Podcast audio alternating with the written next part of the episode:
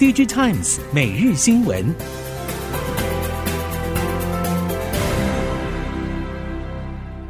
听众朋友们好，欢迎收听 DigiTimes 每日新闻，我是翁方月，现在为您提供今天的科技产业新闻重点。首先带您关心，由于 PC 手机需求大跌，台积电七、六与五四纳米都受创。但出乎预期的是，台积电五纳米需求近期突然大增，第二季更将重返满载荣境。半导体供应链透露，集单来自 NVIDIA、超维和苹果的 AI 资料中心平台当中爆红的 ChatGPT 推力最大。不过，根据半导体供应链表示，台积电在去年第四季起也面临多家客户削减五、四纳米订单，原本产能利用率满载的盛况，到今年上半将跌到七成左右。但出乎预期的是，市况变化剧烈，而且难以掌控。近月来，台积电的大客户 NVIDIA、超微与苹果陆续重启拉货，都和 AI 伺服器平台需求飙升有关。全球手机及消费性电子产品市况陷入泥沼，但高通以及联发科从手机系统单晶片到各种应用市场，如何在世界行动通讯大会互别苗头，自然是外界关注的焦点。根据两家公司初步公布的展会相关资讯，除了手机以外，AIoT、卫星通讯以及最重要的 WiFi 七技术会是正面交锋的主轴。WiFi 七则是众多应用当中竞争最激烈的一环。两家公司从去年就陆续针对 WiFi 七提出各类解决方案，力图在规格定案前先抢下话语权。外界预计，高通和联发科都会展示最新 WiFi 七技术进展以及相关的创新应用情境实力。无论在手机、笔电还是路由器、闸道器等产品上，WiFi 七都会带来巨大的使用体验升级。规格更新带来的庞大商机，是两家公司竞争激烈的主因。南韩两大面板业者持续为笔电、平板电脑、个人电脑延展实境等延伸 OLED 时代做准备。三星显示器将重点放在笔电、平板电脑等资讯产品的显示器，而乐金显示器则聚焦透明显示器。苹果在二零二四年有 iPad，二零二六年有 MacBook 可能导入 OLED 面板。三星显示器以二零二四年投产为目标，将投资用于资讯产品的八代 OLED 产线。乐金显示器表示，将以透明显示器延伸到延伸 OLED 市场。目前，乐金显示器是大尺寸 OLED 的市场领导者，先前已经开始发明透明 OLED 技术，作为新时代成长动力，将产品推广到地铁等公共场所。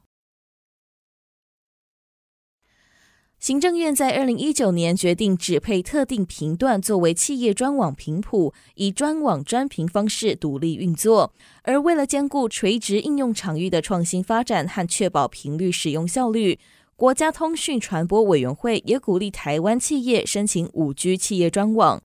有许多调查机构都认为，五 G 专网最大的市场应该就是制造业。台湾刚好有庞大的制造业，除了各界熟知的机体电路、面板、PCB、被动元件等零组件的制造之外，在传产领域的化工、金属、纺织，甚至到电动车等产业，都会是五 G 专网最好的创新应用场域，让智慧制造成为可能。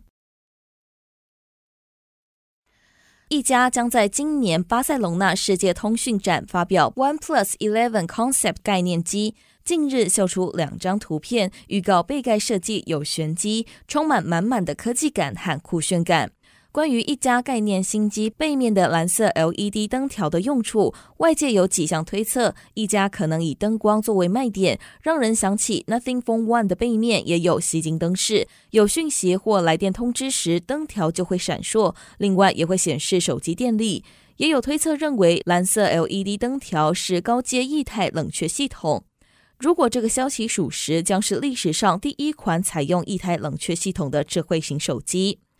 评论认为，OnePlus Eleven Concept 概念机虽然前卫，但并不会成为正式的产品。不过，科技感的外观有机会融入日后的产品当中。复旦大学团队开发的 Moss 聊天机器人是中国第一款自制大型对话语言人工智慧模型，日前进行公开测试，却因为流量过大导致系统崩溃。负责主持研究的复旦大学教授郑喜鹏表示，尽管 Moss 还有很大的改进空间，但 Moss 的诞生证明了中国团队也具备开发类 ChatGPT 聊天机器人的技术实力。Moss 目前最大的一个弱点就是中文理解能力，这主要是因为用来训练 Moss 的中文网页充斥太多行销广告这类混乱的内容，因此研究团队接下来将会把重点放在中文训练内容的过滤。人工智慧聊天机器人 ChatGPT 近期站上话题浪尖，不少产业也认为 ChatGPT 将带来重大影响。而主打以 AI 作为产品及业务推广核心，由百度与吉利合组的智慧汽车品牌极度汽车也宣布，旗下汽车机器人产品将融合百度生成式对话 AI 模型的类 ChatGPT 产品文心一言，打造全球第一个智慧汽车场景的 AI 互动体验。不过，聊天机器人导入智慧车系统，将对汽车业带来新的课题与新挑战。对此，车载资安公司 VicOne 汽车网络威胁研究副总裁张玉明表示，智慧座舱的推出是要提供用车人更好、更舒适的驾驶体验。一旦聊天机器人串接到智慧座舱系统时，则有可能遇到聊天机器人遭到骇客恶意教导。给予驾驶错误的资讯，或与智慧座舱其他 AI 系统串联时，受到入侵的聊天机器人可能取得系统控制权。张玉敏强调，要减少这类风险，就需要对聊天机器人与智慧座舱系统进行严格的安全检查和测试，并加强系统的安全效能和安全管理措施。南台湾水情拉警报，包括台南市工业区、科学园区等，都将实施节水百分之十。对此，南科园区以及用水大户群创都已经应对有招。针对目前的抗旱应变作为，南科管理局指出，以开源节流两大方式应应。而面板大厂群创光电也表示，对于台南水情状况早有掌握，已经事先规划相关应变计划，包括节水设备投资、永康再生水启用、移动式水回收系统租用等，可以满足百分之十节水率的要求。目前抗旱行动对群创营运没有影响。南科管理局指出，比较二零二一年缺水的情况，目前的应应方案得宜，再加上有再生水供应，而且厂商已经提早备战，针对水情状况，对于园区厂商而言并没有影响。目前营运一切正常，希望可以度过水情吃紧的情况。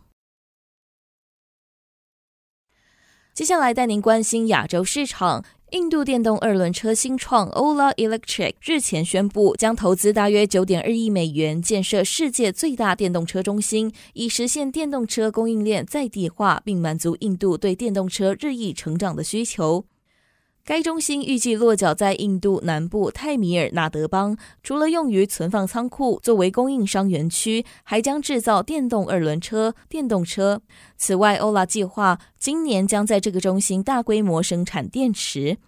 值得注意的是，泰米尔纳德邦正在积极促进电动车制造业，并免除电动车的道路税、注册费和许可费。不过，印度的电动车市场竞争也越来越激烈，包括印度本土业者以及日本丰田汽车和南韩现代汽车等跨国车厂在内，也都相继宣布投入印度电动车市场。以上新闻由《Digitimes 电子时报》提供，翁方月编辑播报。谢谢您的收听。